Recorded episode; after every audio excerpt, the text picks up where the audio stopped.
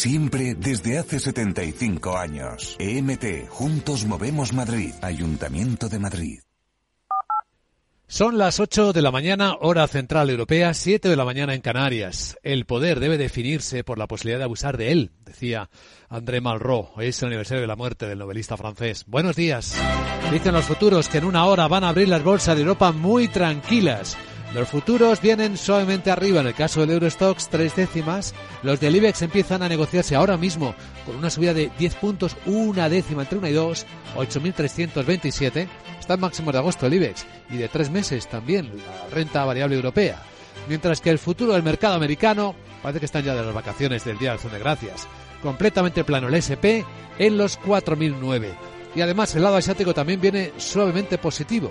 De que ha habido un subidón de tipo de interés en Nueva Zelanda de 75 puntos básicos al 4,25 por una inflación descontrolada, como reconoce su presidente del Banco Central. En fin, así despierta este miércoles 23 de noviembre, día en el que España muestra disensiones hacia afuera con la propuesta de la Comisión Europea de establecer un tope al precio del gas de 275 euros megavatio hora y hacia adentro con la propuesta de alivio a los hipotecados vulnerables. Capital, la Bolsa y la Vida, con Luis Vicente Muñoz. Lo de hacia adentro lo decimos porque la vicepresidenta del Gobierno, después de aprobar su Consejo de Ministros esa propuesta con los bancos, decía Yolanda Díaz, ministra de Trabajo, las medidas que se adoptan sirven para que, eh, bueno, repartamos las cargas de la crisis. Humildemente, creo que no. Y esto, desde luego, nosotros pensamos que sería sustancialmente mejorable. Propuesta que no acuerdo al que voluntariamente se sumarán o no las entidades financieras cuando terminen de estudiarlo, como dice la presidenta de la Asociación Española de la Banca, Alejandra Quindelán. Hemos propuesto muchas medidas, ideas, muchas de ellas están recogidas en el acuerdo y, lo único que quería decir es que todavía pues tendremos que ver esta última versión del borrador del decreto que se ha comentado, discutido en en el Consejo de Ministros y hacer una valoración. Bueno, vamos a entrar a fondo en esta cuestión de las hipotecas y del resto de las noticias, pero en esta cuestión en particular con nuestro invitado capital José García Montalvo, catedrático de Economía de la Universidad Pompeu Fabra, a quien saludamos en un instante. Y tras él, en la gran tertulia de la economía, con el presidente de la Federación de Servicios Financieros, José Ignacio eh, Gutiérrez, de la Concentración de Cuadros y Profesionales, con el técnico comercial y economista del Estado, Eduardo Aguilar, y con el inversor internacional, Carlos David Subercasó, con quienes nos acercaremos a la hora de la apertura de las bolsas de Europa, observando cómo el euro viene un poquito más fuerte hoy que ayer, a 1.0330, lo tenemos subiendo en las pantallas de XTV, también un poco más caro el precio del petróleo, rebasa los 81 dólares el precio del West Texas en Estados Unidos, mientras que en Londres estamos viendo el precio del Brent en 88 dólares y medio y la onza de oro en 1.737 dólares y miedo al frío en Ucrania, que según la OMS puede costar la vida a personas que, mueran de frío. Los rusos siguen bombardeando infraestructuras de electricidad y también de agua y el gobierno ucraniano está preparando refugios específicos precisamente para proporcionar calor.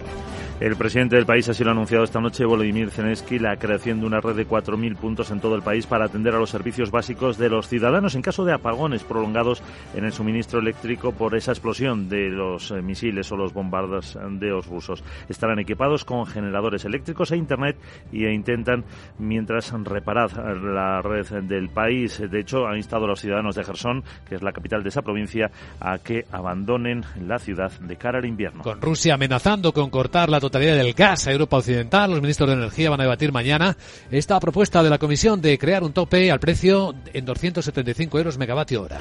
Se activará si se cumplen a partir del 1 de enero dos condiciones, que el precio de los futuros de gas en el TTF holandés a un mes rebasen ese precio y que el incremento muestre una divergencia de más de 58 euros respecto a otros índices internacionales o en el mercado del gas natural licuado. La comisaria de Energía, Kadri Simpson, ante la oposición de varios países, asegura que no es una intervención para fijar precios, sino un mecanismo mecanismo de último recurso para prevenir niveles de precios excesivos. La vicepresidenta tercera, Teresa Rivera, adelanta el voto en contra de España, pero reconoce que hace falta reformar el sistema. Que aquí hay una negociación y un trabajo a varias bandas, que se trata de una situación extraordinariamente volátil y compleja, que estamos yendo con pies de plomo, pero al mismo tiempo con la agilidad y la confianza en que la audacia en el proceso de transformación de nuestro sistema energético es la mejor manera de proteger a los consumidores. Por tanto, esta reforma del PVC será clave. Junto con España, países como Francia, Grecia o Polonia, también Bélgica, reclamaban ese tope para mitigar los precios. Lo siguen rechazando Alemania o Países Bajos. Y de fiasco en fiasco, fracaso rotundo de la cuarta subasta de renovables en España. Apenas se han adjudicado 50 megavatios de los 3.300 porque la incertidumbre regulatoria el encarecimiento del crédito y los precios del gobierno están fuera de juego, según dicen los operadores. En la escena de hoy, ¿qué más cosas eh, tenemos?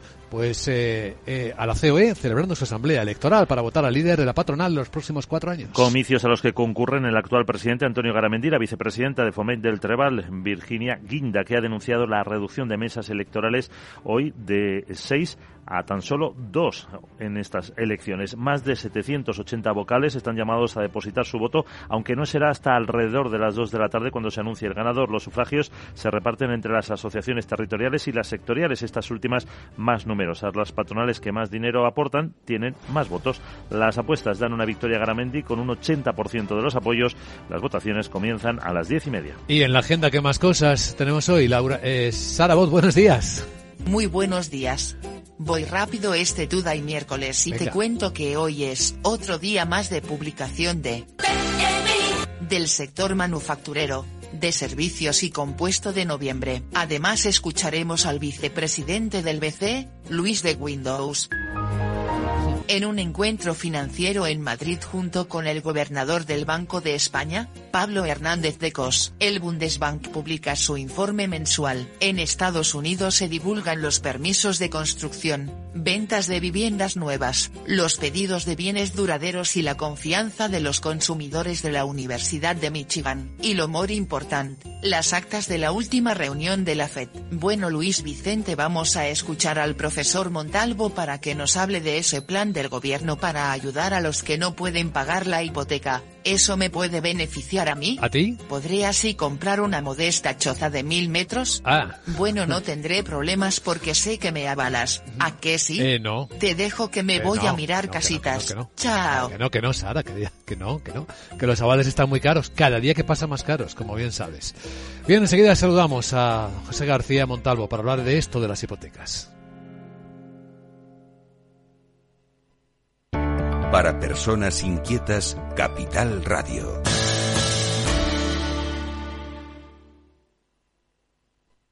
MSX International, empresa de automoción y movilidad, les ofrece la información del tráfico. Vamos a verlo en conexión con la DGT. Patricia Arriaga, buenos días.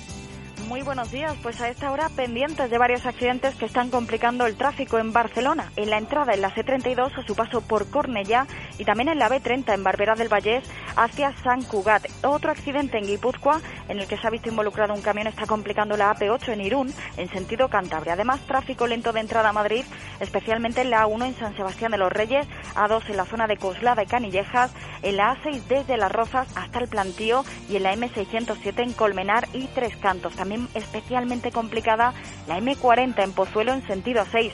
En Barcelona muy congestionada, más de 8 kilómetros de retención en la AP7 en Mollet del Vallés en sentido Tarragona. Intensa también en Cantabria la A8 en Ontón en sentido Vizcaya, en Valencia la AP7 a la altura de Ribarrocha de Turia en sentido mm, Tarragona y en la entrada a Sevilla por la A49 a su paso por Camas.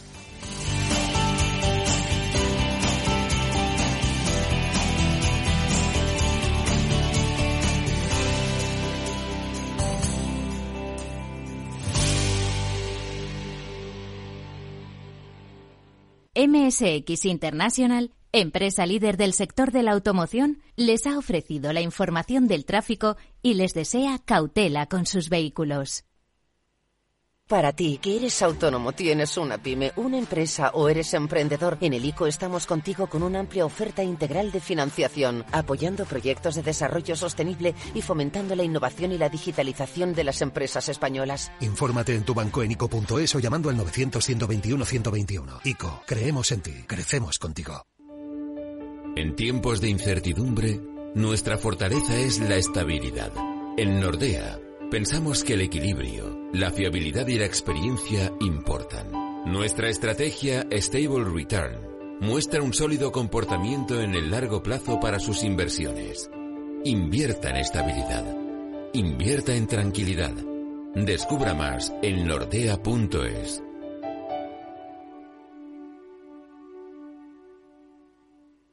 Puedes cambiar de coche, de trabajo, de pareja, de casa. Pero si vienes a IG, tu trading nunca cambiará de broker.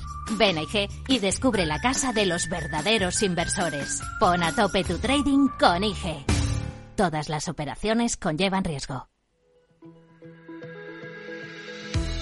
En un contexto socioeconómico complejo y frente a grandes retos de futuro, el próximo 23 de noviembre, el diario El Economista celebra la duodécima Noche de la Economía, donde reunirá a los líderes del sector económico y financiero más relevantes de España.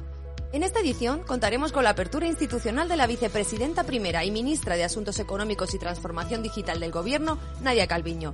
Inscríbase y siga la retransmisión en directo en la noche de la economía.com. Del Economista, medio líder en información económica en español.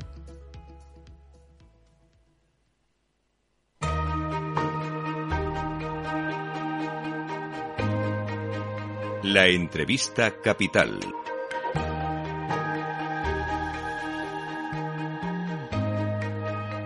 Luis Vicente Muñoz. Bueno, si alguien ha estudiado a fondo el mercado inmobiliario de España, el sector, el hipotecario también, esta persona es eh, el premio Rey Jaime I de Economía y catedrático de Economía de la Universidad Pompeu Fabra, don José García Montalvo. Don José, ¿qué tal? Muy buenos días. Hola, buenos días. Y bienvenido a Capital Radio. ¿Ha visto más o menos la propuesta del gobierno, ¿no? Para aliviar la carga hipotecaria a familias vulnerables y algunas que podrían serlo, aunque parece que quedan flecos, dice, dice la EB. Sí, sí, sí, sí, efectivamente. Bueno, ¿y cuáles son sus impresiones?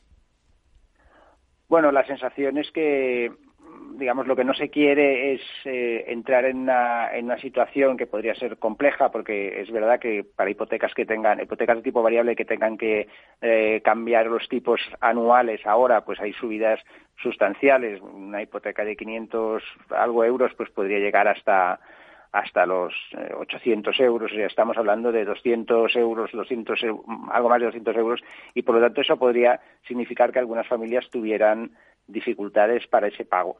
Si recordamos lo que pasó en el, en el COVID, por ejemplo, el propio, la propia EVA y el Banco Central Europeo aceptaron eh, moratorias, moratorias que no contabilizaban como, como impagos eh, durante tres meses y luego una extensión de tres meses, etcétera, justamente para evitar que familias que a lo mejor pues habían perdido el empleo o tenían menos renta y no podían hacer pago, no podían hacerse cargo del pago de créditos hipotecarios o, créditos en general, pues tuvieran este, este colchón. En este caso, bueno, se toma esta decisión bastante anticipadamente porque no se está viendo aún morosidad, pero sí que, bueno, como hay esta previsión de que la economía pues se desacelere mucho y además pues las cuotas hipotecarias van a subir sustancialmente para algunas familias, pues se intenta poner, eh, digamos, la tirita antes de que haya que tomar eh, acciones mm, más aceleradas cuando las cosas empeoren, si es que empeoran, porque aún está, esto aún está por ver. Claro, o sea que la impresión que tenemos es que no hay nada específicamente nuevo, medidas que ya en su momento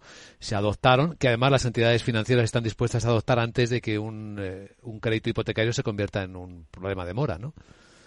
Sí, yo creo que a partir, esto quizás no era tan normal antes de la crisis financiera. A partir del año 2012, con la primera firma del Código de, Buenas Prácticas, yo creo que se ha convertido en normal. Las, entidades financieras con total normalidad renegociaban eh, créditos con empresas para evitar que la empresa, pues, mm, para ayudar a la empresa y si tenía una situación, pues, eh, especial o eh, de corto plazo en temas de liquidez, etcétera, pues ayudarla y que eh, pudiera acabar repagando ese crédito, pero en el caso de las familias esto no era tan normal, ¿no? El código de buenas prácticas empieza ya a hacer que esto se normalice.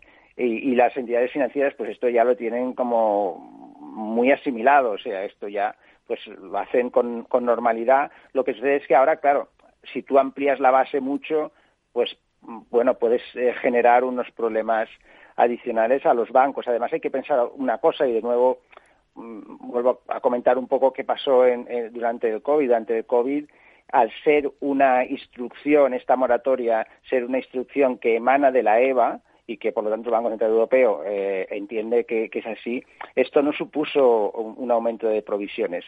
Ahora la pregunta es, ¿alguien ha hablado con la EVA o con el Banco Central Europeo para preguntar si estos mecanismos van a suponer o no eh, que se consideren estos créditos, los créditos renegociados o las carencias se consideren como impagados o no?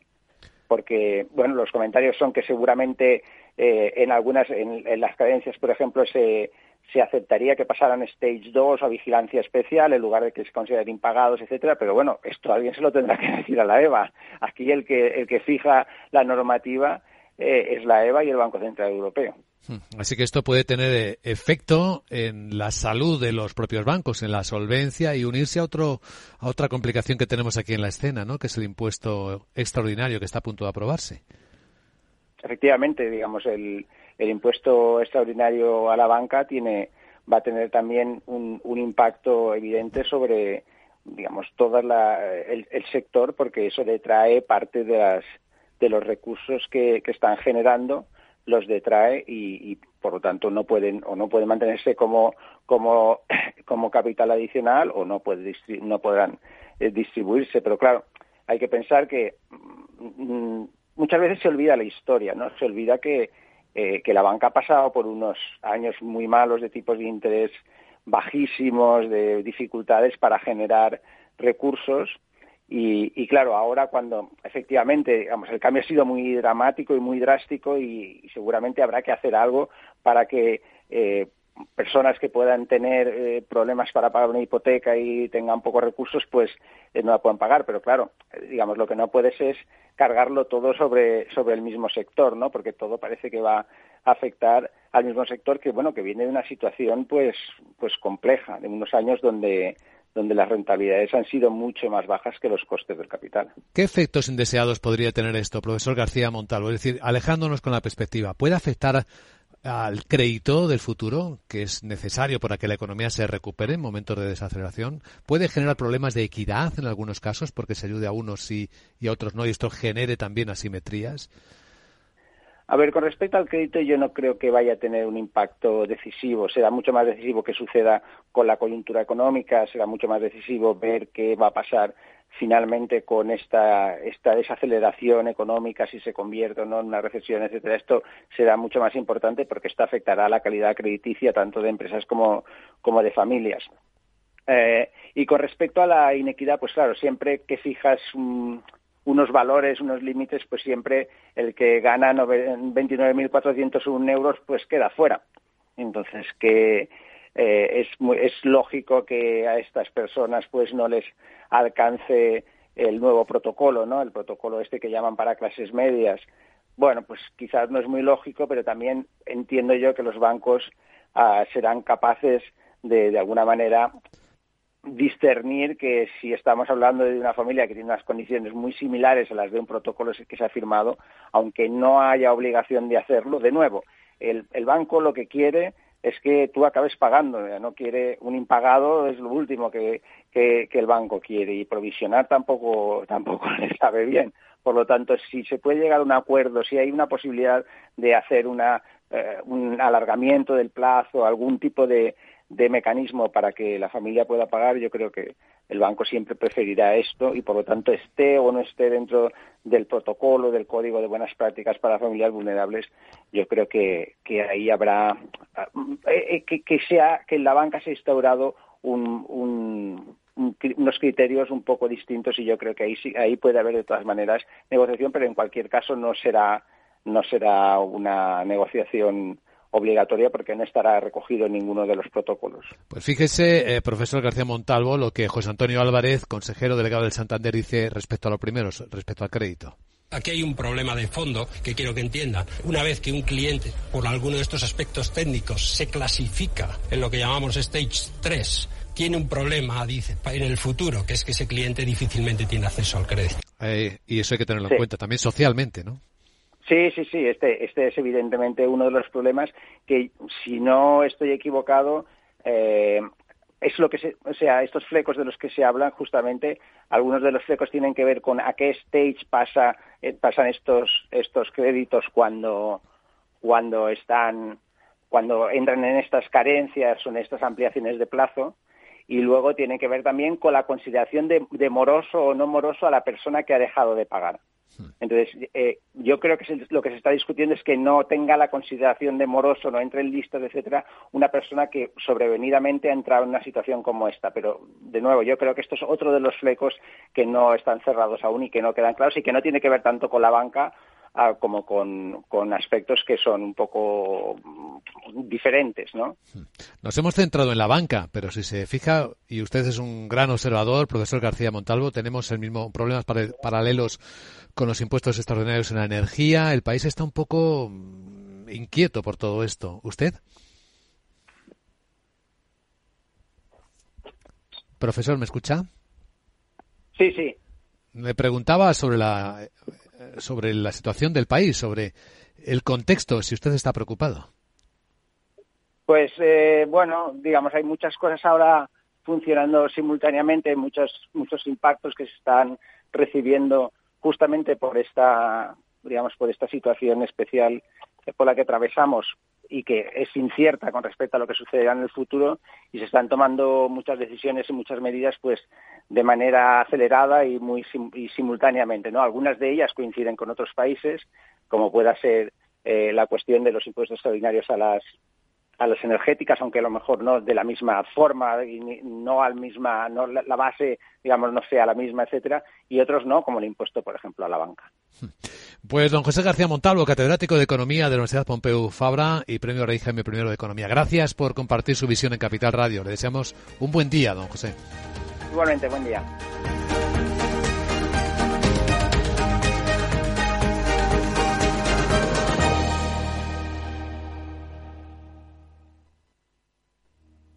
Prudencia, constancia, equilibrio y flexibilidad.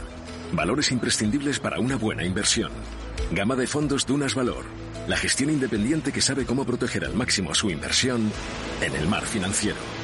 Información publicitaria de productos financieros. Consultar la información legal en nuestra web dunascapital.com.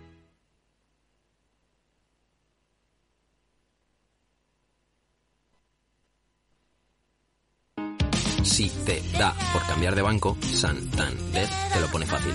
Hacerte cliente es tan sencillo y rápido que lo puedes hacer estés donde estés, que para algo es una cuenta online. Y además, te llevas 150 euros si traes tu nómina antes del 2 de diciembre. Consulta condiciones en bancosantander.es.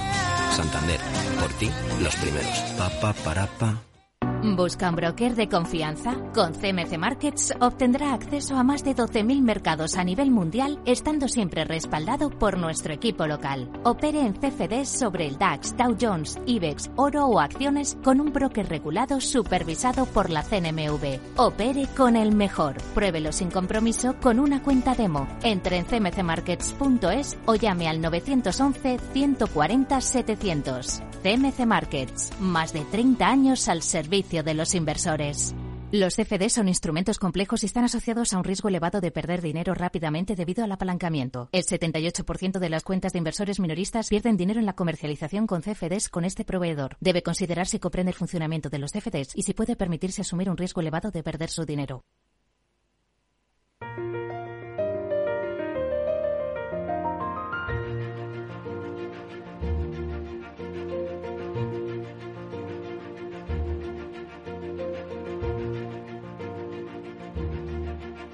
En Capital Radio comienza la gran tertulia de la economía con Luis Vicente Muñoz.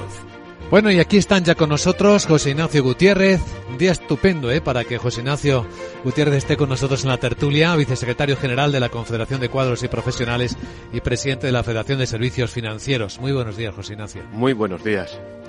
Y, y complejos para, para, algunos que tienen que analizar lo que, lo que se ha acordado. Vamos a hacerlo, porque esto es bastante importante para el país y creo que el conocimiento lo necesitamos. Con Eduardo Aguilar, que es técnico comercial y economista del Estado, preside también el Consejo Editorial de Capital Radio. ¿Cómo estás, Eduardo? Buenos días. Muy buenos días. Todo esto es importante, ¿verdad? Para el presente y para el futuro. Sí, sí, sí. Eh, forma parte del paquete de medidas eh, para intentar eh, suavizar los impactos de la crisis eh, y luego comentaremos un poco, pero las distintas avenidas que hay y cómo pueden afectar a la economía. Sí, porque cómo resuenan las palabras del ministro alemán diciendo a ver si no nos equivocamos con las medidas que tomamos, ¿no? Los políticos. Pues aquí tenemos un caso de estudio y creo que José Ignacio ha estado trabajando desde que el Consejo de Ministros ayer eh, publicó esa propuesta de acuerdo con la banca para aliviar la carga hipotecaria a familias vulnerables y aquellas que podrían empezar a serlo por esta subida tan fuerte del Euribor que hace, claro, que los precios, las cuotas hipotecarias a muchas familias pues les puedan subir 200 euros en, un mes, que les puede, claro, pues eh, descolocar la vida. Y a los bancos, porque ¿cómo les puede afectar esto? Hay una cuestión técnica, ¿no? ¿Van a obligarse a provisionar más o menos? ¿En qué cantidades? ¿Con qué tipo de, clientes? Sí, se, ha establecido como tres líneas de actuación. Hemos visto eh, dos topes dependiendo del nivel de renta. ¿eh? Y luego hay una tercera medidas que son generalizadas, que van más que nada pues a reducir comisiones en lo que son amortización de capital, ¿eh? a reducir comisiones en el cambio de la hipoteca de variable a fijo y también hay otro concepto importante que se vuelve a reactivar que es la dación en pago que se da dos años para todo en general en principio, y yo creo que el profesor lo decía muy bien, a las entidades financieras nunca nos ha gustado que un préstamo entre en préstamo dudoso, es decir, que empiece a tener mora. ¿Y por qué, además, aquí eh, hablaban o no de la obligatoriedad? ¿Eh? Eh, cuidado, porque claro, esto puede complicar al sector financiero porque no es él quien decide ¿eh? cómo se clasifica su cartera, sino el Banco Central Europeo y, por ende, eh, la EBA, ¿eh? la Autoridad Bancaria Europea, que es la que determina, tiene cierta capacidad de, supervisión, pero sobre todo determina las normativas. ¿Cómo están esas diferencias? Normalmente, vamos, actualmente, las entidades financieras provisionamos por un préstamo hipotecario en situación normal, sin ninguna incidencia, el 0,6% del saldo vivo de la deuda. ¿eh? del préstamo, lo cual es una provisión, digamos que meramente técnica, por si acaso. Pero en el momento que eh, una cartera hipotecaria eh, pase a otro a otra evaluación, a otra denominación, y es cuando, y así lo dice además la guía del Banco Central Europeo, tenemos aspectos técnicos que hacen dudar de la eh, capacidad de retorno de ese riesgo, pasamos a lo que denominamos vigilancia especial.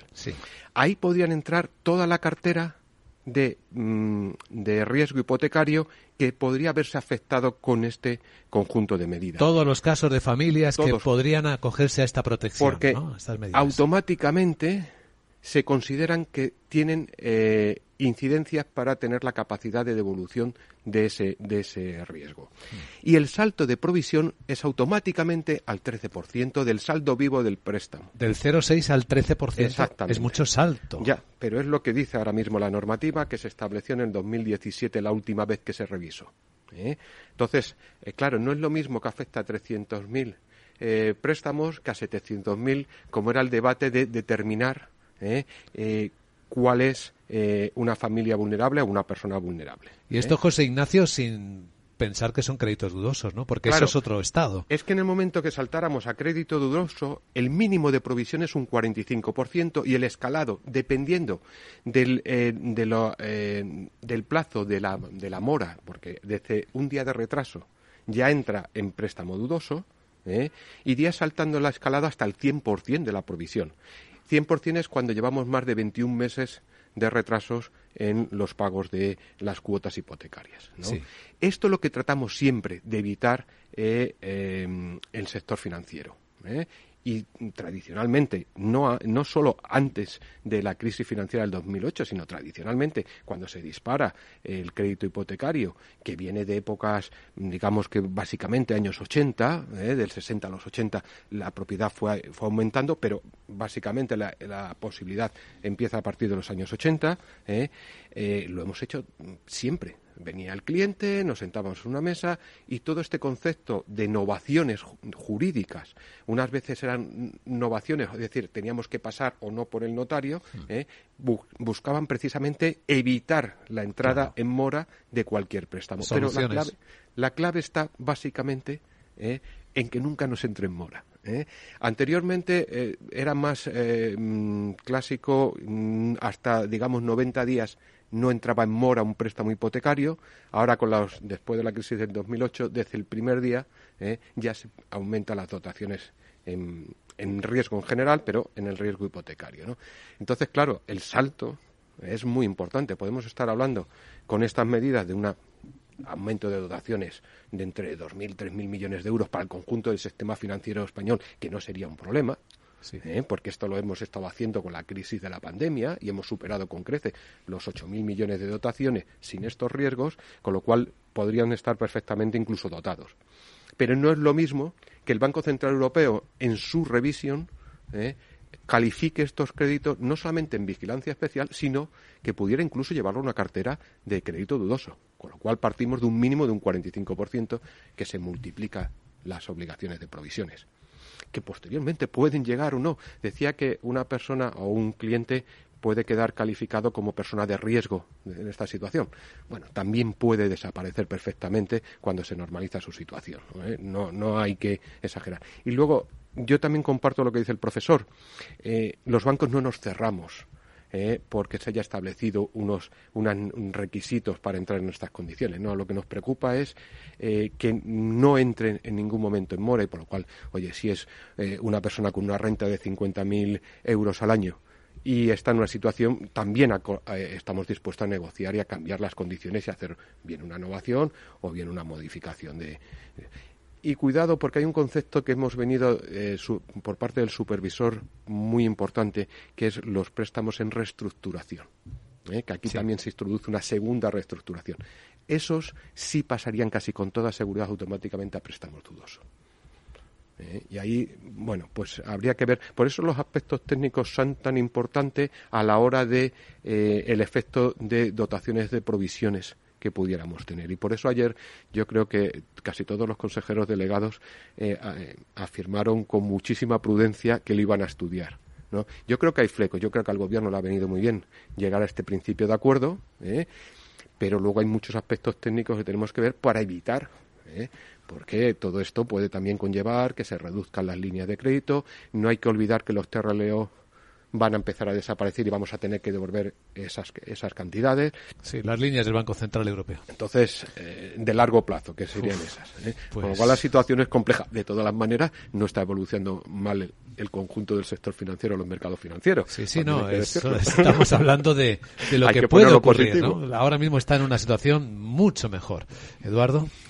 Sí, bueno, el, profesor también eh, señalaba un poco en esta línea eh, su preocupación porque eh, después de los años malos que ha tenido la banca, esto llega en un momento peor todavía, ¿no? Porque llega un momento malo donde el mercado hipotecario se está secando por motivos de la crisis, también por motivo de la elevación de, tipos, con lo cual la posibilidad de compensar estas medidas con eh, mayor cartera de, pues es menor ahora que lo que era hace hace un año.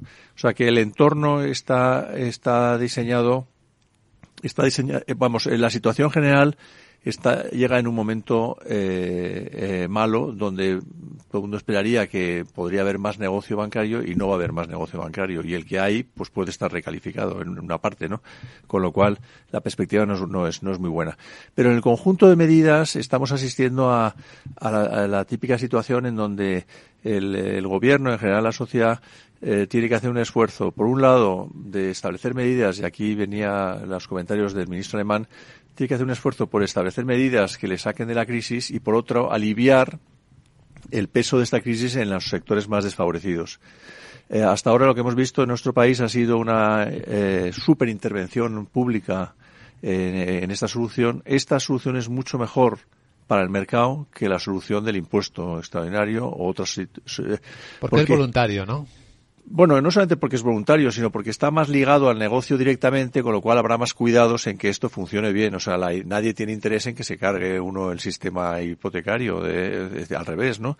Y por tanto va a ser todo mucho más acorde con líneas de mercado que si viene eh, impuesto desde fuera y además en bruto. ¿No? Es decir, eh, aquí este sector tiene que pagar 3.000 millones o, o 10.000 millones. Para eso viene el impuesto después, extraordinario. bueno, que ese sí que viene en estas condiciones. Claro, eh, pues eso es mucho menos eficaz como solución y, sujeto a muchísima discusión de quién es el que se lucra, no se lucra y cómo se lucra y por qué se lucra, ¿no? entonces, ojalá haya muchas medidas de este tipo eh, y muchas menos de imposición directa, eh, eh, unilateral y de porque sí, ¿no? Ahí, ahí, viene, y el profesor lo decía muy bien, eh, alguien habrá hablado con el Banco Central Europeo, claro, pero es que fíjate que hay dos negociaciones abiertas. Se abriría una negociación para que este conjunto de medidas no tenga eh, una evaluación negativa en, el, la reclasificación de la cartera y, por otra parte, hay una posición por parte del Banco Central Europeo contrario al impuesto a la banca, sobre todo en la formulación que se hace, eh, que es eh, que no se mm, graba sobre beneficios, sino se graba sobre ingresos. Entonces, ambas negociaciones van a coincidir en el tiempo. La capacidad de negociación del Banco Central Europeo es tremendamente importante, ¿eh? con lo cual yo creo que van a minorar muy posiblemente el, marco jurídico del impuesto a la banca para que acepte ¿eh? también una evaluación más suave por parte de eh, la reclasificación de esta cartera de crédito. Que hay que decir también, en el peor momento de la crisis, la mora en, los créditos hipotecarios de primera vivienda, que es donde va dirigida todo este conjunto de medidas, apenas alcanzó el 4%, lo superó ligeramente. ¿eh? Con lo cual tampoco, eh, digamos que es una cartera crediticia de altísimo riesgo. ¿eh? No fue la causa de la crisis financiera del pasado, ni creemos que pueda mm, conllevar una crisis financiera. Pero sí es verdad que al hablar de primera vivienda estamos hablando de un bien necesario y con lo cual debe ser protegido también y entendemos las, las medidas. Estamos en la gran tertulia de la economía en Capital Radio. A continuación vamos a analizar también algo que va a pasar en minutos. Han colocado las urnas en la sede de COE, van a elegir a su líder para los próximos cuatro años y hay cosas que han cambiado.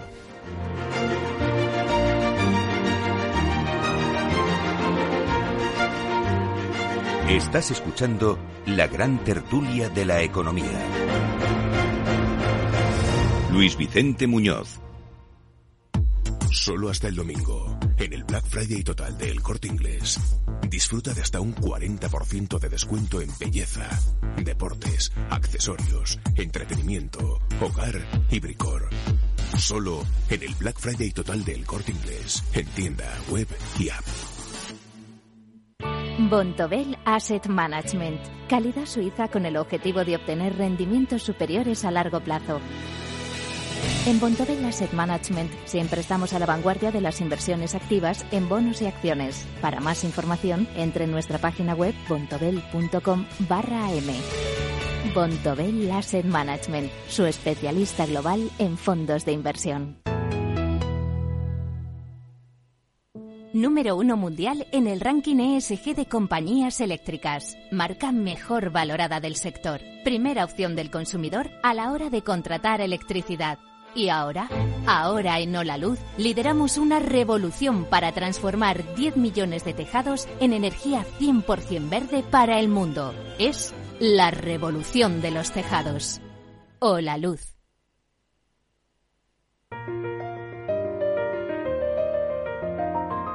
La gran tertulia de la economía, solo en Capital Radio. Aprovecho para adelantaros que las bolsas van a abrir en poco más de 20 minutos muy tranquilas, incluso suavemente al alza. Dos décimas arriba el futuro del Eurostox o el del IBEX, está subiendo 14 puntos en 8.331. Ese nivel es el que tenemos en agosto. Estamos en máximos, por lo tanto, de tres meses, no solo en España, sino también en los índices europeos, sí. Y los americanos, se ve que están ya de fiesta, ¿eh? porque está plano el SP mañana es el Día de Acción de Gracias, luego el viernes el Black Friday, la fiesta del consumo. El SP está en 4.011 puntos, según veo en las pantallas de XTV. Si inviertes en bolsa, esto te interesa. XTB tiene la mejor tarifa del mercado para comprar y vender acciones y ETFs. No pagues comisiones hasta 100.000 euros al mes. Si inviertes en bolsa o quieres empezar, más sencillo imposible. Entras en xtb.com, abres una cuenta online y en menos de 5 minutos compra y vende acciones sin comisiones. Además, te atendemos 24 horas al día. ¿A qué esperas? Más de 500.000 clientes ya confían en xtb.com. Un broker, muchas posibilidades. xtb.com. A partir de 100.000 euros al mes, la comisión es del 0,2% mínimo 10 euros. Invertir implica riesgos. Bueno, seguimos en la gran tertulia de la economía en Capital Radio. Sí, ya han puesto las urnas en la sede de COE, en la calle Diego de León de Madrid. Van a votar quién va a ser su líder en los próximos cuatro años. Y hay cambios, no solo en la forma, en el número de urnas, de mesas. Eh, es que hay oposición bien manifestada por primera vez en este tiempo. La contestación había estado callada, pero ahora está bien expresada, ¿verdad, Laura Blanco? Buenos días. Buenos días. Bueno, pues la oposición llega de Cataluña con una mujer, Virginia Guinda, es la primera mujer que opta al cargo y realmente se da por hecho que Antonio Macaramendi va a repetir al frente de la patronal de, la COE, de la Confederación Española de Organizaciones Empresariales, pero lo que va a permitir el hecho de que tenga una contrincante es que va a aflorar eh, si realmente hay críticas eh, hacia la política que ha seguido Garamendi. 14 acuerdos con el actual gobierno y muchos dicen que una postura demasiado con demasiado talante a la hora a la hora de negociar sabéis que en los últimos tiempos ha quedado colgando bueno pues opinión sobre una nueva subida al salario mínimo interprofesional la negociación de convenios colectivos el pacto de rentas con la inflación del que tanto se está hablando de hecho eh, Virginia Guinda fijaos cómo cómo se ha presentado más voz para los empresarios, más conocimiento de estos empresarios, del valor añadido que aportamos a la sociedad. ¿Y todo esto cómo lo vamos a hacer? Bueno, pues con dos líneas básicas. Por un lado, una COE con un modelo de gobernanza más participativo en que las decisiones se construyan con una escucha activa de abajo arriba y una COE con más capacidad de influencia. 789 votos en juego, ATA, Confemetal, Gambance, AGC, Pime, Ofice, Mensernauto, Ceja, los hoteleros ya han dicho que dan su voto a Garamendi. Un Garamendi que hace muy poquitos días decía es que los empresarios todavía somos los malos en España. En España la figura del empresario todavía no está reconocida como debiera de estar. Cuando vemos una serie de dibujos animados muy divertidos, eh, americanas, se llaman Los Simpson, ¿quién es el empresario? El que tiene una central que tira humo, el malo. ¡Au! ¡Au! ¿Puedo azotarte yo a ti después? No. Oh, no vale. ¡Au! Si vemos una serie muy divertida de televisión que se llama Aida, ¿quién es el empresario? El empresario es un señor que es racista, que es egoísta, que es machista, lo tiene todo. Si es que lo llevo diciendo años, hay que amurallar España y volver a la peseta. Bueno, pues ahí está Garamendi reconociendo que el empresario todavía no tiene una admiración como los países anglosajones sucede con el tejido productivo. Y una pregunta, ¿le dará guinda, aunque no gane, un puesto en, en la cúpula? Bueno, hoy un día interesante, al menos con rock and roll en el seno de la COE. Gracias, Laura. Buena aproximación. Efectivamente, los empresarios no han logrado respeto en esta escena económica en la que son actores principales. Las empresas son las que crean riqueza, son las que hacen país, en definitiva. Bueno, ¿cómo lo veis, queridos contertulios? José Ignacio, Eduardo, José Ignacio. A ver, yo creo que eh, hay varias cosas que se le critica a Garamendi y sobre todo yo creo que desde el conjunto de la COE es la falta de oposición a ciertas medidas que han firmado, ¿no? Yo creo que hay una batalla muy grande con el salario mínimo interprofesional, porque eh, precisamente no afecta a las grandes empresas. Esto dejémoslo claro, afecta a las pequeñas, a las pymes y a las medianas. Que Esas las que les cuesta. También están dentro de la COE. Yo creo que es ahí precisamente donde más incidencia. Y también hay que ver que mm, todas estas organizaciones que forman la COE también eh, intercambian eh, opiniones. Y yo creo que es, mm, ahí básicamente ha habido por parte del actual presidente de la COE posiblemente poca capacidad de negociación con el gobierno para plantear las posturas empresariales. Entonces, eh, yo os dije un día que eh, ocurrió algo muy importante. En el sector público se acuerdan subidas y en el sector empresarial lo que se negocia es mantener el empleo. ¿Eh? Pues ese, ese marco se ha roto en esta negociación, con el conjunto de medidas, porque al final la subida de un salario mínimo interprofesional es una subida salarial por marco jurídico obligatorio y no hay ninguna capacidad de negociación de, de, los empresarios en esa decisión. Y es lo que ha ocurrido, entre otras cosas. Yo creo que esa falta de capacidad de negociación con el, con el gobierno eh, y que ha apoyado incondicionalmente a los sindicatos el gobierno, pues es un poco lo que le están mm, poniendo encima de la mesa. ¿no? Y además también criticaban que salieran demasiadas fotos firmando demasiados acuerdos. ¿no? Sí, o que, o que, no eh, eh, elevaran más propuestas diferentes a las que el gobierno planteaba. ¿no? Falta de iniciativa. Eduardo. Sí, yo creo que el clima general desde eh, desde, desde la entrada de este gobierno, quizá un poquito antes, había cambiado mucho. Y entonces, eh, como el propio Garamendi reconocía, hay un tema de imagen general que en un contexto de crisis pues se agudiza y hay un tema de, de qué papel juega la COE en el contexto actual. Y eh, hoy en día es mucho más de negociación eh, y mucho más de llegar a acuerdos sensatos, con lo cual su voz se tiene que se tiene que multiplicar, tiene que jugar un papel mucho más preponderante, sobre todo cuando el gobierno de saque tenía una posición muy radical en algunos puntos y muy a favor de una de las partes de la negociación. Y ah, hemos rozado en algunos momentos algunas declaraciones del propio gobierno en el que se inmiscuía en la negociación bilateral, pero descaradamente, ¿no? Y, claro, eh, eso es la única manera de combatirlos con una posición mucho más firme, de la que se, yo creo se le ha criticado al propio Mendy de ser mucho más pactista de entrada que, que pelear por sus temas, ¿no? Eh, y bueno, yo creo que esa es la justificación de esta oposición que le está saliendo. Yo creo que tiene que multiplicar las propuestas, hacerse mucho más presente, mucho más eh, eh, agresivo, en algunas maneras, entre comillas. Más duro, ¿no? Más duro en, en, en, la, defensa de sus intereses. Sí, sí. Y luego también hay una crítica velada eh, que también es, es, compleja de manejar y es que no todo el sector empresarial se siente igual representado. Y hay algunos, como tú comentabas, ¿no? Hay algunas pymes y algunos sectores como el agrario, etcétera, que ven todo esto eh, en la defensa que se ha hecho del salario mínimo interprofesional que les afectaba además de pleno, han visto poca defensa. Ahí. No todos los sectores son eh, igualmente sensibles a las medidas que se están negociando. Eh, y bueno, hemos tenido más manifestaciones en, la calle de pequeños empresarios de varios sectores que se han visto, se han visto pues ningunegados o abandonados, ¿no? Ahora, ¿qué, qué falta de éxito en la, en la, defensa de la imagen del empresario. Hoy por hoy los emprendedores tienen buena imagen, pero claro, al segundo año que ya se les podría considerar empresarios, de repente esa buena imagen desaparece.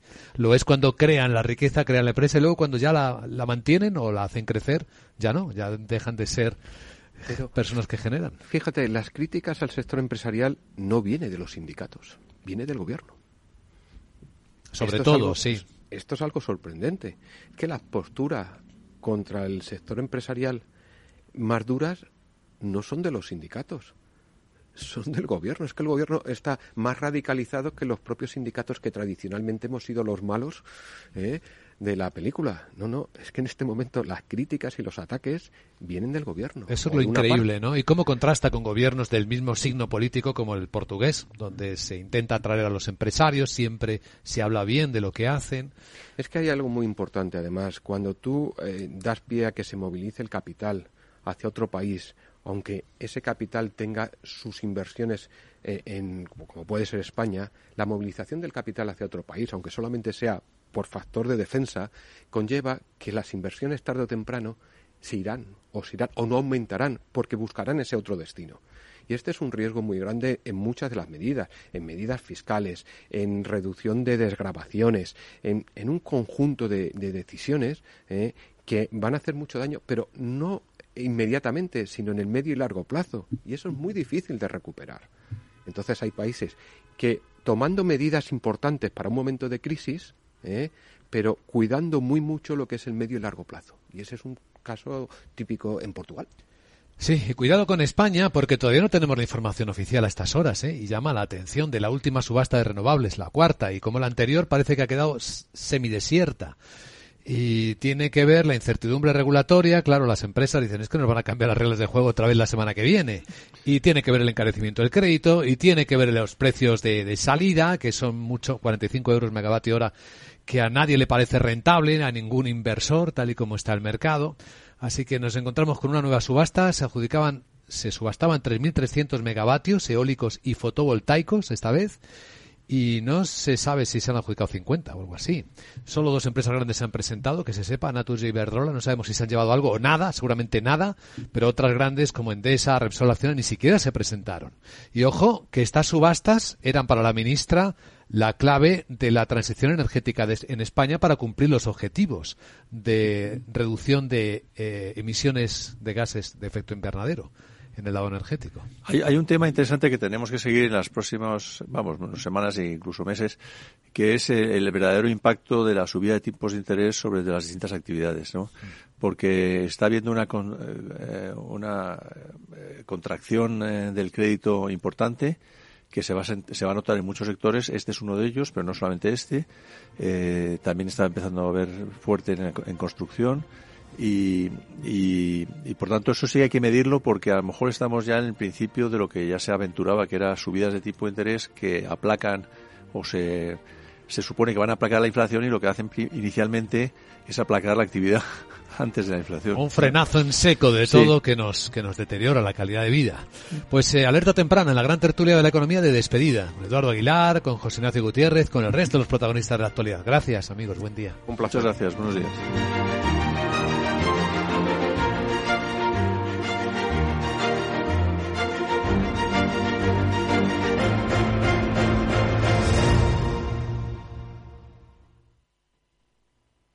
Hoy en día encontrar la herramienta que pueda resistir el paso del tiempo es fundamental en la renta fija. Es por eso que MFS Investment Management adopta un enfoque Active 360. Visite mfs.com barra Active 360.